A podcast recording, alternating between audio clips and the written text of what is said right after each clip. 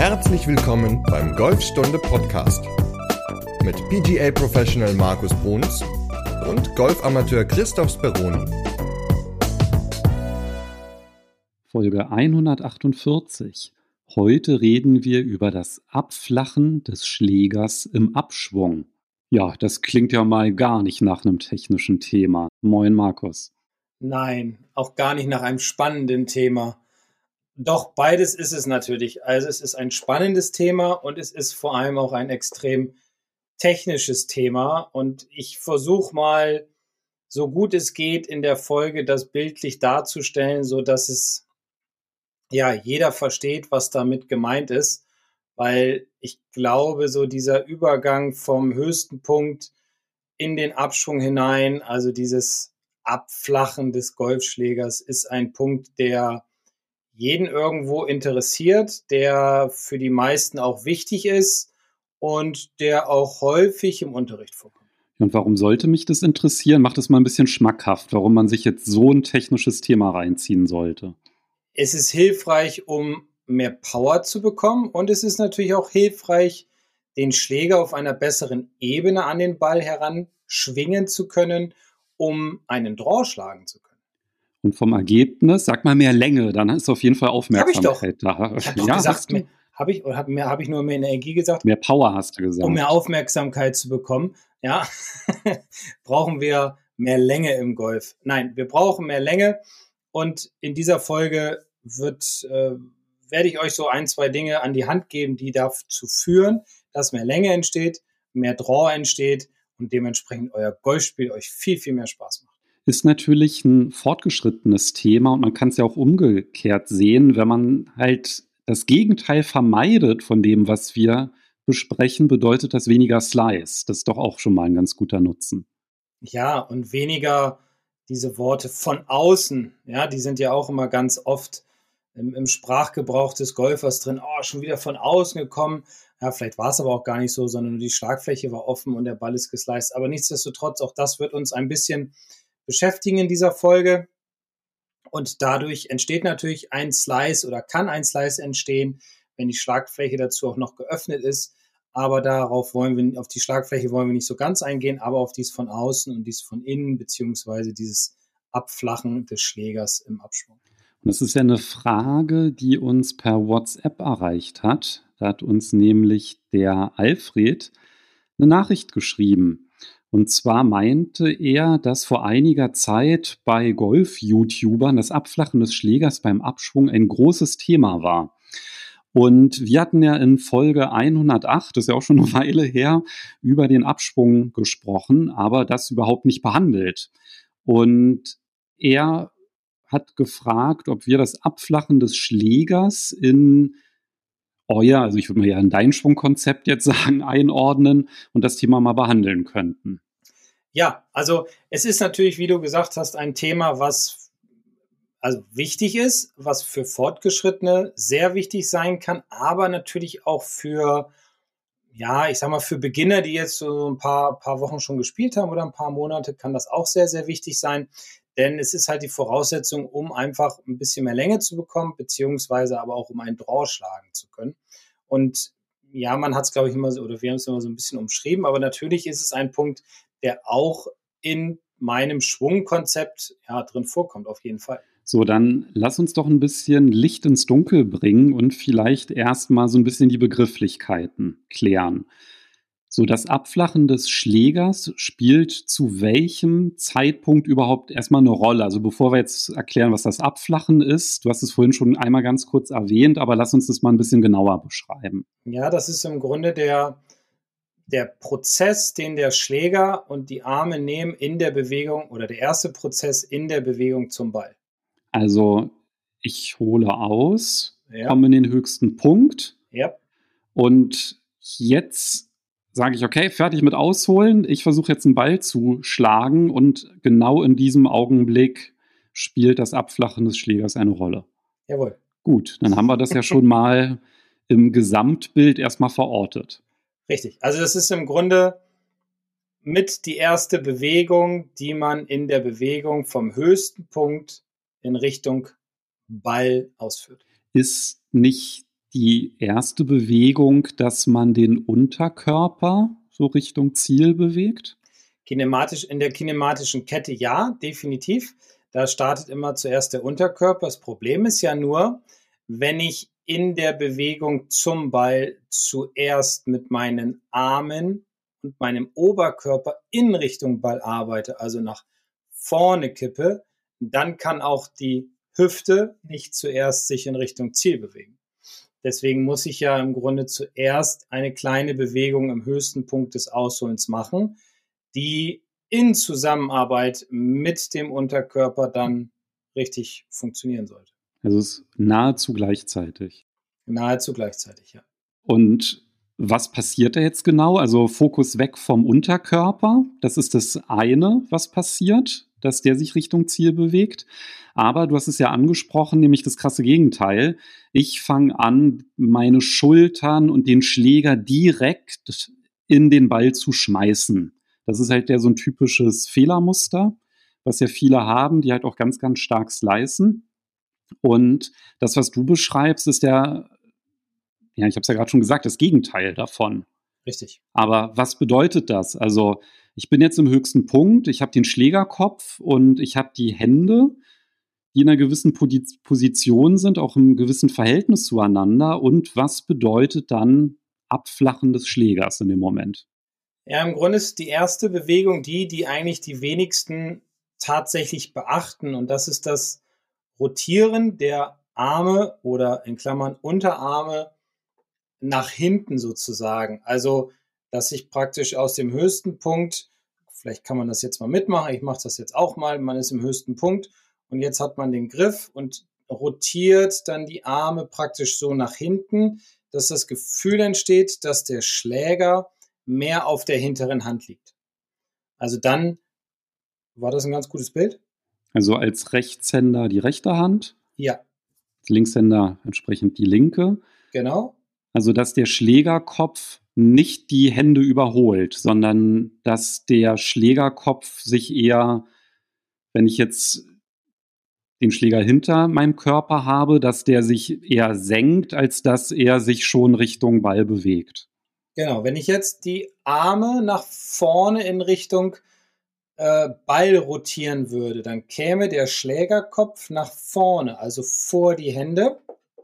Und würde, die dann, Hände überholen? Würde dann die Hände überholen, genau, das wollen wir nicht, sondern wir wollen die Arme nach hinten rotieren, sodass praktisch der Schlägerkopf hinter meine Hände, ja, ich sag jetzt mal, nach unten fällt. Das hatten wir, glaube ich, in einer Folge schon mal, war das beim Drive besprochen, dass man so das Gefühl hat, dass der Schlägerkopf eher so auf die Schulter fallen würde. Das war beim Lag. Das ist jetzt ein bisschen was anderes. Okay, aber der Schlägerkopf, der ist dann schon so in der gleichen, im gleichen Raum. Ja. ja, er ist in der Hütte. Ja, nur er fällt nicht auf die Schultern, weil das würde bedeuten, ich würde praktisch mehr Winkel aufbauen im Abschwung. Das ist das Thema mit dem Lag, sondern man hat jetzt den Schläger im höchsten Punkt, rotiert seine Arme nach hinten und der Schlägerkopf fällt praktisch auf derselben Bahn oder selben Ebene, wie er oben war, nach hinten runter. So würde ich sie nach vorne kippen, würde er seine Ebene verlassen und würde nach vorne fallen, weit vor die Hände, was dann wiederum dazu führt, dass man von außen kommt ähm, und dementsprechend schlechte Kontakte hat. Okay, dann könnte man das vielleicht so beschreiben, dass die Neigung des Schaftes gleich bleibt. Machen wir es so. Oder? Das wäre doch der ja. gute Referenzpunkt. Ja, und wenn man ja. zusätzlich Leg aufbaut, dann bewegt sich halt noch der Schlägerkopf Richtung Schultern, aber das können wir jetzt ja mal rausnehmen. Das lassen wir raus, weil das wird jetzt zu technisch und zu kompliziert dann alles zusammen. Deswegen Rotation der Arme nach hinten. Okay. Das heißt, ich halte wenn man jetzt mal Referenzpunkt Körper und so weiter wegnimmt, sorge ich dafür, dass die Neigung des Schaftes beim Einleiten der Drehbewegung gleich bleibt im Raum. Mhm. Genau. Das heißt Abflachen des Schlägers. Richtig. Weil das Gegenteil wäre, wie nennt sich das? Naja, dann der, wäre der Schläger steiler, wenn er nach vorne kippen würde. Also würde sich aufrichten, weil man ja nicht dafür sorgt, dass er in der Neigung gleich bleibt. Richtig, genau. Und dieses Abflachen oder dieses Rotieren der Arme nach hinten ist halt wichtig, um mehr von innen an den Ball zu kommen, um mehr ja, Draws schlagen zu können und um mehr Länge bekommen zu können. Und diese Rotation der Arme, das ist jetzt relativ schwierig, wenn du sagst nach hinten, dann kann man ja sich jetzt auch fragen, was ist damit gemeint? Weil die Arme im höchsten Punkt, die zeigen ja auch erstmal irgendwo nach hinten. Aber das ja. würde jetzt bedeuten, wenn ich die Arme nach vorne ausstrecke, dass ich sie weg vom Ziel drehe. Und wenn ich das dann halt übertrage in der Rotation, dann wäre das Bild eher, dass die sich nach hinten drehen. Ja. Und der Schläger fällt dann hinter den Körper. Was das Abflachen ja ist dann. Richtig, genau. genau. Unter die sogenannte Ebene fällt der Schläger dann und äh, wird dann über die Hüfte sozusagen zurück Richtung Ball oder weiter in Richtung Ball transportiert. Und diese erste Bewegung da oben, nennen wir sie mal erste Bewegung, die ist immer schwierig zu fühlen. Deswegen muss man das auch sehr langsam erstmal machen und in, in, in, sehr, in einer sehr kleinen Bewegung. Das heißt also nicht gleich eine Vollgasbewegung, meine ich damit, sondern erstmal eine ruhige, rhythmische Bewegung, wo man vielleicht erstmal die Bälle nur, ja, mal übertrieben gesagt, 30, 40, 50 Meter schlägt, dass man da nicht auf Vollgas geht, weil man muss das Ganze fühlen. Man muss das Gewicht des Schlägers fühlen und man muss fühlen, wie die Arme nach hinten rotieren, damit man dann später bei volleren Schwüngen gar nicht mehr so drauf achtet, sondern dass das dann automatisch läuft. Wann sollte ich mich denn mit dieser Bewegung überhaupt beschäftigen? Also was ist denn da sinnvoll? Du hast ja gerade gesagt, es ist sehr schwer zu fühlen. Das ist auch etwas, womit sich die wenigsten beschäftigen. Aber wenn ich das jetzt tun würde, dann würde ich erstmal vermuten, dass sagst ja auch gerade, soll man langsam angehen, dass man dann wahrscheinlich die Bälle erstmal nicht mehr so gut trifft. Also warum sollte ich mich oder wann ist es denn eine lohnende Investition, sich mit dem Abflachen des Schlägers zu beschäftigen? Eine lohnende Investition ist es, wenn man sein Leben lang den Ball sliced und von außen kommt und man nicht so hundertprozentig weiß, woran liegt es. Und man hat den Griff geändert, äh, Bälle slicen aber trotzdem immer noch und dann ist es ja die Schwungbahn, das heißt, dann kommt der Schläger von außen an den Ball und es kann dann sein, und vielleicht findet sich der ein oder andere dann jetzt in diesem Ding wieder, wenn ich das jetzt sage, dass man zum Beispiel kein Divot schlägt, weil man dann oben auf den Ball schlägt, dass man zu tief in den Boden hineinschlägt, dass man aber auch zum Beispiel ähm, kurze Schläge nicht so sauber trifft, dass man die Arme anzieht im Durchschwung. Das ist dann so eine Bodenvermeidungs- Technik oder Taktik, wie auch immer. Das sind Punkte, die eine Ursache, also die, die aufgrund des von außen Kommens passieren können. Und wenn sich der ein oder andere darin wiedergefunden hat, dann sollte er damit beginnen, im Abschwung zuallererst mit den Armen und dem Schläger nach hinten zu rotieren, damit der Schläger mehr von innen an den Ball kann. Wie kann ich denn das gut überprüfen? Also wenn ich mein Smartphone nehme, in der Verlängerung der Ballziellinie das aufstelle, um meinen Schwung aufzunehmen. Der Hände ist besser. Verlängerung der Hände, genau. Ich wollte genau. jetzt genau. sagen, dass ich das Smartphone oder die Linse ähm, auf das oder in Richtung Ziel schaut, also dass man jetzt nicht irgendwie das Gegenüber aufstellt, um sich von vorne zu sehen, sondern dass man es down the line, ist ja da der Fachbegriff, dass man das ähm, in der Flucht hat, in, der, in die man schlägt. Und dann positioniert man das, wie du gerade gesagt hast, auf Höhe der Hände und stellt es auch ungefähr dahin, wo der Schläger hinzeigen würde im Takeaway. Aber da verlinke ich auch noch mal eine Beschreibung, wie man das Smartphone am besten aufstellen kann in der Podcast-Beschreibung. Da gibt's ja auch ein Video zu, in dem du zeigst, wie man halt seinen Schwung analysieren kann. Aber wenn ich dann halt so eine Schwungaufnahme von mir aufnehme, dann würde ich im Grunde Pause drücken in dem Moment, in dem der Schläger den höchsten Punkt erreicht. Und mhm. dann würde ich genau mein Augenmerk auf den Schaft legen. Und wenn ich sehe, dass der wie so ein Uhrzeiger nach rechts, also im Uhrzeigersinn runterwandert, also nach vorne sozusagen, dann lohnt es sich, mit dem Absenken des Schlägers zu beschäftigen, weil dann macht man ja genau das eben nicht. Ja, oder wenn man sieht, dass in der Bewegung zum Ball der Schlägerkopf praktisch vor die Hände kommt. Dann rotiert man seine Arme nach vorne und dann kommt der Schläger mehr von außen an den Ball. Also wenn du sagst, vor die Hände kommt, dann meinst du, dass der Schlägerkopf ähm, als für einen Rechtshänder rechts von den Händen ist und nicht ja. links von den Händen bleibt. Ja, genau. genau. Okay. Ja, ist ja immer schwierig mit vorne und hinten und so. Ja, da kommt man ja jetzt, glaube ich, ziemlich schnell durcheinander ansonsten. Ja, also das ist immer ganz wichtig, da mit, mit einer Kamera zu arbeiten, mit dem Telefon. Man kann natürlich auch mit einem Spiegel arbeiten. Problem ist, beim Schlagen in den Spiegel zu gucken, ist relativ schwierig. Es gibt aber auch noch ein wunderbares, ganz simples Hilfsinstrument, was auch helfen kann, herauszufinden, ob man zu sehr von außen an den Ball kommt und seine Arme in die falsche Richtung rotiert. Das ist das äh, ja, altbekannte Isolierrohr aus dem Baumarkt, was man einfach sich kauft, kostet glaube ich einen Euro und steckt sich das in die Golftasche und dann halt positioniert man die Golftasche praktisch ja so ein bisschen neben dem Ball, steckt das Isolierrohr in die Schläger hinein, dass es nach vorne in Richtung Spieler relativ weit rausguckt und ungefähr auf Höhe der Hände ist, so dass wenn man dann von außen kommt, käme man mit dem Schläger und den Armen und Händen in dieses Isolierrohr hinein. Und wenn die Arme sich im Abschwung richtig nach hinten rotieren, dann kommt alles unterhalb dieses Isolierrohrs zurück und man trifft dann den Ball mit der Zeit natürlich auch wesentlich besser. Wie man das aufstellt, das haben wir auch in einem Video zum Kontrollieren oder zum Trainieren. Das verlinken wir auch nochmal, um diese Übung nachzumachen.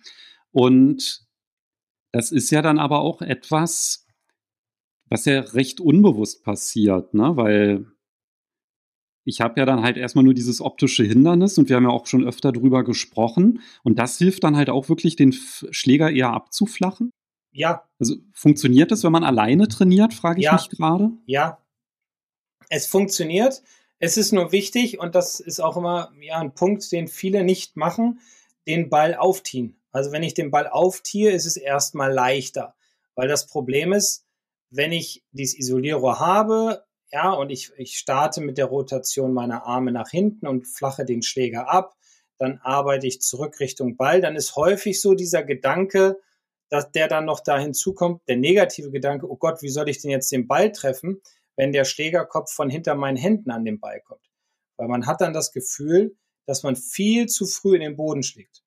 Und das tut man am Anfang auch und das ist auch völlig in Ordnung, denn würde man das nicht tun, käme man immer wieder von außen an den Ball. So, deswegen ist es ganz wichtig, die ersten Schläge, ich sage jetzt mal die ersten 30, 40, 50 Schläge, ruhig von so einem kleinen Tee zu machen, um einfach sich auf diese Rotation zu konzentrieren und auf die Rotation des Körpers dann nach vorne, dass der Schläger halt, wie ich ja schon oft jetzt gesagt hatte, von hinter den Händen an den Ball kommt. Ähm, und das ist dann erstmal wesentlich leichter und man kriegt ein Feedback durch das Isolierrohr, wenn man es nicht trifft und man kriegt ein Feedback über den Ball, wenn man ihn sauber trifft, wenn er auf dem Tee liegt. Und das ist ja dieses Trügerische, ne? diese Verkettung dieser Fehler, beziehungsweise das gegenseitige Aufheben der Fehler. Also ich schwinge jahrelang von außen an den Ball. Mhm. Mein tiefster Punkt ist dadurch halt weiter vorne, also vorm Ball. Und deswegen habe ich mir angewöhnt, die, es passiert ja ganz automatisch, die Arme anzuziehen. Mhm. Und dadurch treffe ich halt den Ball. Und wenn ich dann auf einmal ähm, dieses von außen eliminiere durch die Übung, ziehe ich ja trotzdem weiterhin die Arme an, weil ich ja gewohnt bin. Und dann toppe ich total den Ball und das kann ich halt vermeiden, indem ich den auftiere.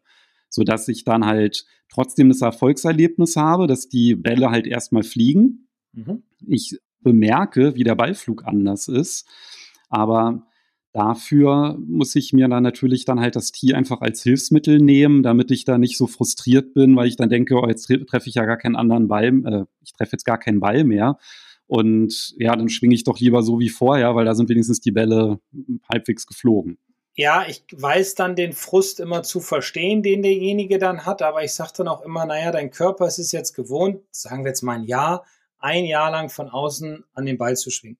So, das, das kannst du. Das ist jetzt nicht, nicht schwer. Das Schwere ist es jetzt, das abzustellen, um einen besseren Ballkontakt, um mehr Länge zu haben und um eine bessere Bewegung zu haben, die viel, viel weniger kraftaufwendig ist, als diese Bewegung von außen an den Ball kommt. Und dafür ist halt dieses Abflachen des Schlägers halt relativ wichtig, ja, damit einfach ähm, man auch insgesamt wesentlich mehr dann das alles senkt, also dass das alles mehr nach unten fällt in Richtung der Ferse, dass der Körper dann besser arbeiten kann, dass der Schlägerkopf mehr folgt äh, dem Körper und den Händen, dass diese kinematische Kette besser eingesetzt wird.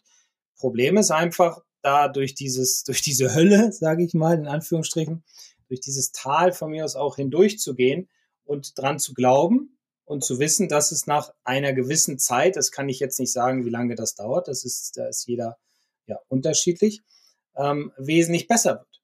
Bessere Bälle, mehr Länge, mehr Draws und das ist ja das, was wir uns alle irgendwo insgeheim wünschen.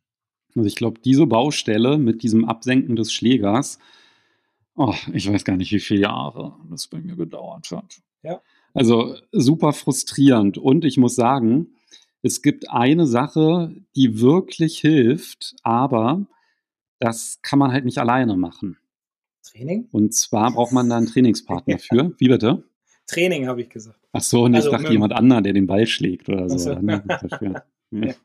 Nee, und zwar, ähm, was ich super hilfreich finde, es ist, um dieses Gefühl zu bekommen, kommen, welche Muskeln muss ich überhaupt ansprechen, damit ich den Schläger absenken kann.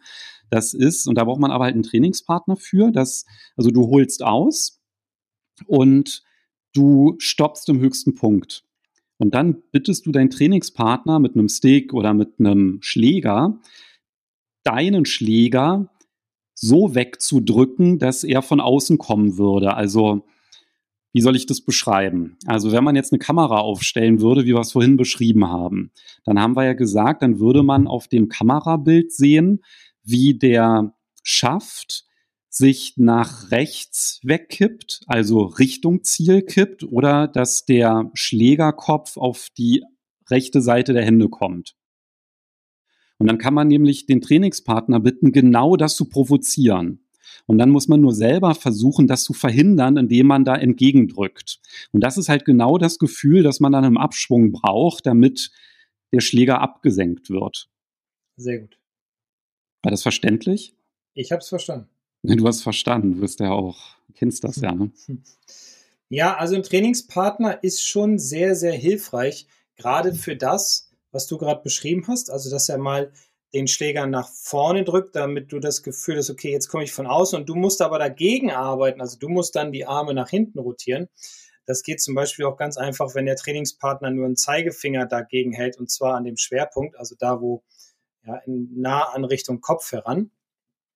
Ähm, Trainingspartner kann auch helfen, sich einfach mal hinter dich zu stellen und dir ein Feedback zu geben und zu sagen, oh ja, das sah sehr gut aus. Du hast weder die Nudeln noch sonstiges berührt. Jetzt kam der Schläger mehr von innen und man konnte auch äh, richtig sehen, wie der Schlägerkopf mehr von hinter den Händen an den Ball kam. Dahin hast du auch gezielt. Der Ball hatte eine kleine Kurve. Das sind manchmal Dinge, die kann man als Spieler gar nicht so unbedingt wahrnehmen, weil man ja auch häufig in so einem, ja, in so einem Tunnel halt drin ist. Und deswegen ist so ein Trainingspartner natürlich immer ganz gut. Oder man sucht einfach mal ähm, einen Pro auf und fragt ihn, ob man zu sehr von außen kommt und wie er einem helfen kann, mehr von innen an den ja, also das mit dem Trainingspartner, dass der dann noch den Ballflug bewertet und so, der muss ja dann schon eher fortgeschritten sein. Also das ja, man kann schon so ein bisschen. Ja? ja, ich würde mir das jetzt aber zum Beispiel auch nicht zutrauen, dass ich dann halt genau sagen könnte, wie der Ball geflogen ist. Also da finde ich es dann wirklich hilfreicher, den einfach aufzunehmen, den Schwung, um das dann halt sich anzuschauen. Da muss man natürlich auch wissen, worauf man gucken muss. Und ja, ich glaube, das kann wahrscheinlich ein Smartphone besser beobachten, was da passiert mit dem Schläger, als irgendwie so, ja, weiß ich nicht. Manche, manche sehen das ja sogar ein bisschen, aber du hast natürlich recht, ein Smartphone kann es besser.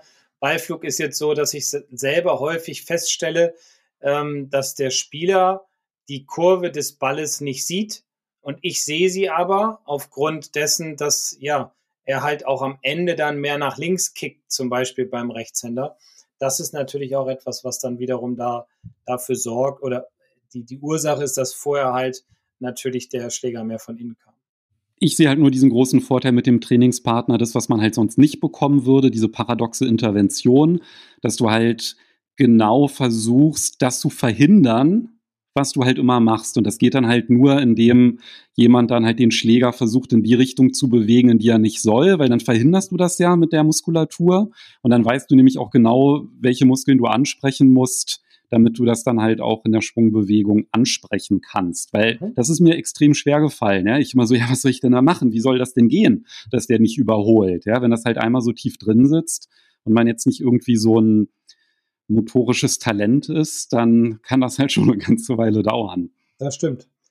Ich habe aber noch eine Sache, und zwar, wenn ich von außen komme, dann ist ja meistens die Gefahr da, dass ich den Ball slice oder dass ich ihn ja pulle. Ja, das heißt, der fliegt dann jetzt für mich als Rechtshänder gerade nach links. Das ist ein Pull. Und wenn ich jetzt meinen Griff korrigiert habe, so dass der Ball jetzt äh, nicht mehr sliced, mein Schläger kommt aber immer noch von außen und ich jetzt das korrigiert habe, indem ich meine Arme mehr abflache, also diese Rotation der der Arme nach hinten habe, der Unterarme, dann kann es immer noch passieren, dass mein Ball trotzdem nach rechts fliegt. Auch wenn er auf dem Tee liegt, auch wenn ich ihn gut treffe, kann es trotzdem passieren, dass er immer noch nach rechts fliegt. Also ich rede jetzt aus der Sicht des Rechtshänders. Dann ist das ein, ein sogenannter Push, also ein gerader Ball nach rechts. Jetzt ist es häufig so, dass viele Spieler dann kommen und sagen, ja, ich habe dann meine obere Hand einfach stärker gemacht. Das heißt, ich habe sie noch weiter rüber gedreht, um mal drei bis vier Knöchel sehen zu können. Und ich hatte gerade letzte Woche Samstag oder letztes Wochenende hatte ich gerade diesen Fall, dass der Spieler kam gut von äh, der Spieler kam gut von innen an den Ball, Tendenz zum Draw war da, aber er hat es nur sehr sehr selten geschafft, weil er nämlich die Hand viel zu überdreht hatte und hatte fast vier Knöchel gesehen. Damit konnte er den Schläger aber nicht mehr schließen, weil einfach die Rotation in den Armen nicht mehr möglich war, weil er den Schläger auch viel zu fest dadurch gegriffen hat und dementsprechend die Sehnen einfach und die Muskulatur einfach fest war. Deswegen ist es auch ganz wichtig, wenn diese Pushes kommen, dass man in der Bewegung zum Ball oder im, kurz vorm Treffmoment praktisch damit anfängt, das Logo des Handschuhs, also für mich als Rechtshänder ist das Logo des Handschuhs auf der linken Hand, auf dem linken Handrücken, dass man dann versucht, darüber die Idee zu haben, mit dem Logo des Handschuhs in Richtung Ball zu arbeiten. Daraus resultiert dann wiederum eine Rotation der Unterarme mit der Hand zusammen, was dazu führt, dass ich die Schlagfläche schließe und wenn der Schläger gut von innen kommt und diese Rotation stattfindet, so dass der Handschuh also das, das Logo des Handschuhs in Richtung Ball und danach mehr Richtung Boden zeigt, dann habe ich eine geschlossene Schlagfläche und dann kann ich draus schlagen. Das heißt, dass der Orientierungspunkt des Handschuhs mir dann halt nochmal helfen kann, das Gefühl dann auch in der Bewegung abrufen zu können. Ganz genau. Klingt auf jeden Fall nach einer Herausforderung. Ja. Geht sowas gut mit einem Online-Coaching gefixt, Definitiv. wenn man da Probleme hat? Da bin hat? ich nämlich gerade dabei, mit einem dran zu arbeiten. Das äh, ja, funktioniert auch ganz gut. Klar, er hat jetzt ein Jahr lang intensiv vorher trainiert, spielt seit einem Jahr und ist brutal von außen gekommen, hatte sich das antrainiert und jetzt sind wir gerade dabei, das wegzukriegen und wir sind auf einem sehr, sehr guten Weg. Das verlinke ich dann auch nochmal, dein Online-Coaching, falls jemand sagt, boah, ich will da jetzt mal eine Abkürzung nehmen und mich da nicht selber durchquälen und ich habe auch keinen Trainingspartner, der mir irgendwie da hilft, den Schläger wegzudrücken dann ist das auf jeden Fall, glaube ich, eine ganz gute Option. Genau. Ja, dann haben wir, glaube ich, das Abflachen des Schlägers dem Alfred ausreichend erläutert, mhm. wie das funktioniert und können mal schauen oder einen Ausblick geben, worüber wir in Folge 149 reden werden. Da reden wir über ja, die Saisonanalyse. Also, wie war meine Saison? Was kann ich besser machen? Was kann ich trainieren? Solche Dinge. Und darüber werden wir dann in Folge 149 reden. Und da merke ich gerade, wir kommen schon wieder einer kleinen Jubiläumsfolge entgegen. Ne? Also Folge 150 ist ja auch schon wieder ein kleiner Meilenstein. Bleibt alles schön gesund und munter. Bis dann. Tschüss. Ciao.